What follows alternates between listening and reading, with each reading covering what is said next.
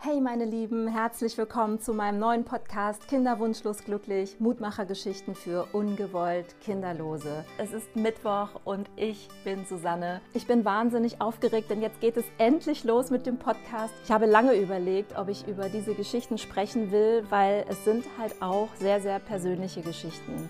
Und vor allem, es ist meine Geschichte.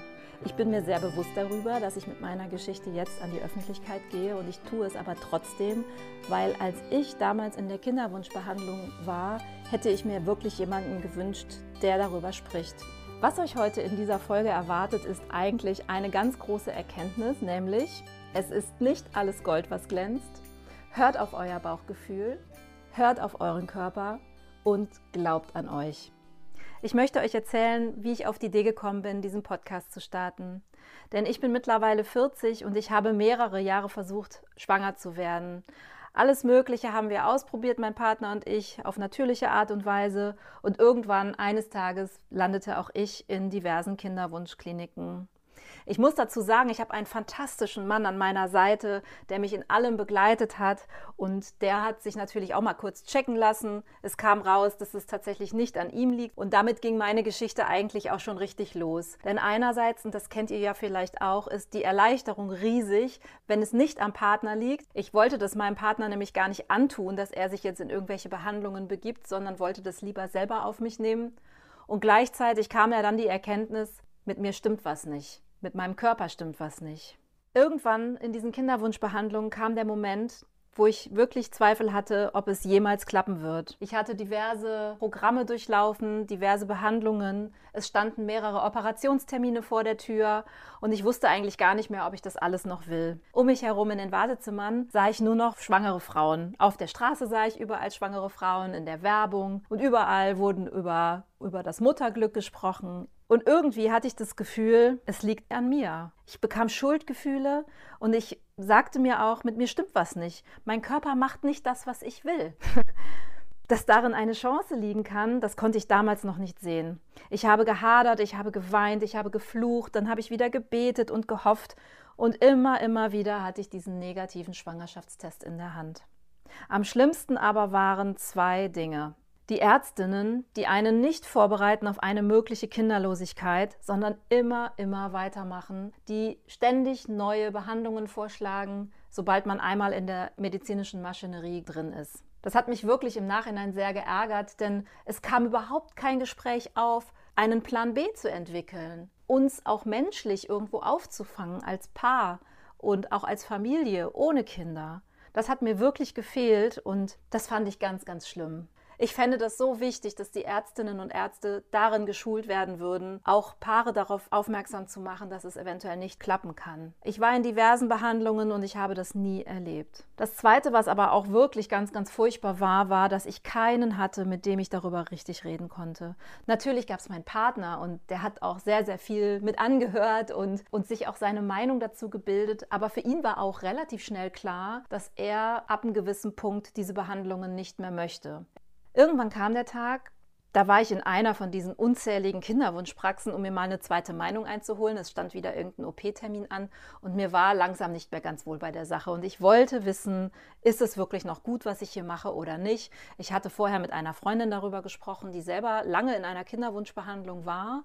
Sie sagte mir, ich solle mal noch mal eine bestimmte Ärztin aufsuchen, weil ihrer Meinung nach wären meine Werte sehr, sehr schlecht und das würde wahrscheinlich gar nicht mehr bei mir klappen. Und das traf mich erstmal wirklich völlig ins Herz, weil das war das erste Mal, dass mir jemand sagte, es kann eventuell sein, dass es gar nicht klappt bei euch.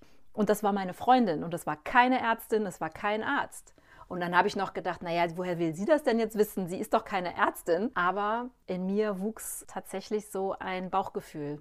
Und ich bin meiner Freundin wirklich sehr, sehr dankbar, dass sie so ehrlich war und auch so mutig, mir das so zu sagen. Also bin ich in eine bestimmte Praxis gegangen, die sie mir empfohlen hatte. Und das war wirklich nochmal von allem, was ich bis jetzt gesehen hatte, die absolute Steigerung. Diese Praxis war riesig groß. Sie war unglaublich toll ausgestattet. Sie war mitten in Berlin äh, mit Hochflorteppichen überall, war, war Gold, es glänzte, es waren Messingtüren, alles war mit Troddeln und es war einfach sehr, sehr pompös.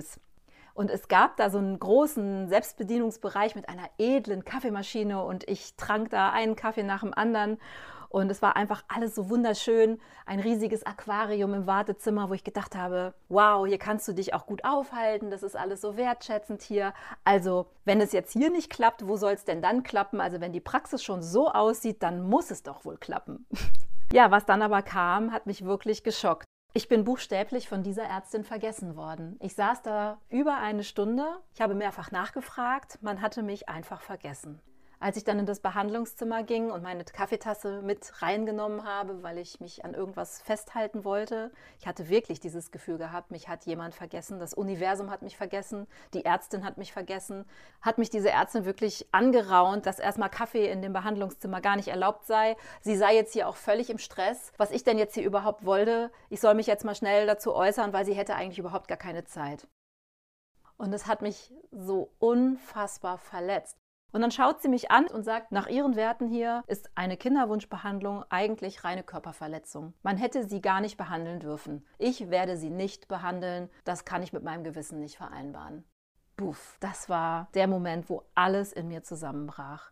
Ich bin raus und ich habe nur geheult. Ich saß in meinem Auto, ich bin zur Arbeit gefahren, verrückterweise noch. Das würde ich heute, glaube ich, auch dann anders machen. Aber ich bin dann zur Arbeit. Ich wollte nicht auffallen, ich wollte weiter funktionieren, ich wollte auch nicht darüber sprechen. Ich habe auch sehr, sehr lange nicht darüber gesprochen. Nach einigen Monaten, und das hat wirklich länger gedauert, habe ich ganz zaghaft Rat gesucht bei Menschen, denen ich vertraue. Und so bin ich aber dann zu meiner Hausärztin und dann bin ich noch zu einem befreundeten Gynäkologen gefahren und habe mein Herz geöffnet und habe meine Geschichte erzählt. Und diese beiden Personen waren meine persönlichen Gamechanger. Der Gynäkologe hat gesagt, mach dich locker. Es ist überhaupt nichts Schlimmes passiert es ist alles in Ordnung. Und dann habe ich gedacht, okay, ich mache mich locker, ich mache mich locker, dann klappt es auch jetzt noch auf natürliche Art und Weise. Und das hat natürlich auch überhaupt nicht funktioniert, aber in dem Moment dachte ich, okay, Allheilmittel, mach dich locker, dann klappt es schon. Aber ich habe heute begriffen, was er damit gemeint hat. Und es war einfach nur wirklich ein sehr, sehr schönes Gespräch. Und er hat mir auch noch gesagt, hör auf dein Bauchgefühl. Und es war so sonnenklar in dem Moment, dass ich diese Spritzen nicht mehr morgens mir in den Bauch jagen will und ich möchte diese Kinderwunschbehandlungen nicht mehr. Und dann sagte er noch einen wunderbaren, entscheidenden Satz. Er sagte, tu mir bitte eingefallen, bleib mir diesen ganzen Fachärzten aus den Händen, denn es ist nicht alles Gold, was glänzt. Und da musste ich so lachen, weil ich an diese Praxis gedacht habe, wo alles so goldig geglänzt hatte und diese Trotteln an den Wänden und an diesem Teppich und an dieser Kaffeemaschine. Und plötzlich kam alles wieder hoch und ich habe gelacht und geweint zugleich und ich konnte gar nicht mehr aufhören zu weinen. Also es war, es war so eine große Welle der Erleichterung in mir. Das war wirklich toll. Und meine Hausärztin, ja, die hat im Prinzip das Gleiche gesagt. Sie ist auch kinderlos geblieben und sie hat einen entscheidenden Ratschlag für mich. Ich soll mir andere Kinder suchen. Das Leben geht weiter und man kann sich andere Kinder suchen. Es sind ganz viele im Leben. Überall sind andere Kinder. Und sie zum Beispiel, sie hat ganz viele Patenkinder. Sie hat zum Beispiel ihren Beruf zu ihrem Kind gemacht. Alle ihre Patienten seien ihre Kinder. Das wäre das Schönste für sie, was es gibt. Und dann habe ich sie angeguckt und habe gesehen, wie sie strahlt und habe gedacht, wow, genau das ist es. Und dann hatte ich selber eine Erkenntnis, ganz alleine. Ich für mich zu Hause, als ich dann zu Hause war, lange drüber nachgedacht habe über diese beiden absolut faszinierenden Gespräche. Ich muss darüber reden. Ich will nicht mehr darüber schweigen. Ich will das nicht mehr weglächeln. Ich will nicht mehr ausweichen, wenn diese Fragen kommen. Wann ist es denn bei euch soweit? Das muss doch möglich sein, dass man auch mal sagen kann: Hey, ich bin ungewollt kinderlos. Mir tut das weh, wenn du solche Fragen stellst. Ich erzähle dir gerne meine Geschichte, aber nicht jetzt hier auf dem Büroflur. Und das war meine Intention. Dann habe ich mir überlegt, ich gehe jetzt raus mit dieser Geschichte und ich glaube an mich. Ich glaube an diese Mission. Ich will das Tabu brechen. Ich will, dass es Menschen gibt, die sich darüber unterhalten, dass sie ungewollt kinderlos sind und dass sie sich auch trauen, sich darüber zu unterhalten und eine Community gründen, in der sie sicher sind, in der sie aufgehoben sind, in der sie Fragen stellen können, in der sie aber auch getröstet werden können und in der sie Perspektiven entdecken für sich, wie sie trotz unerfülltem Kinderwunsch glücklich werden können.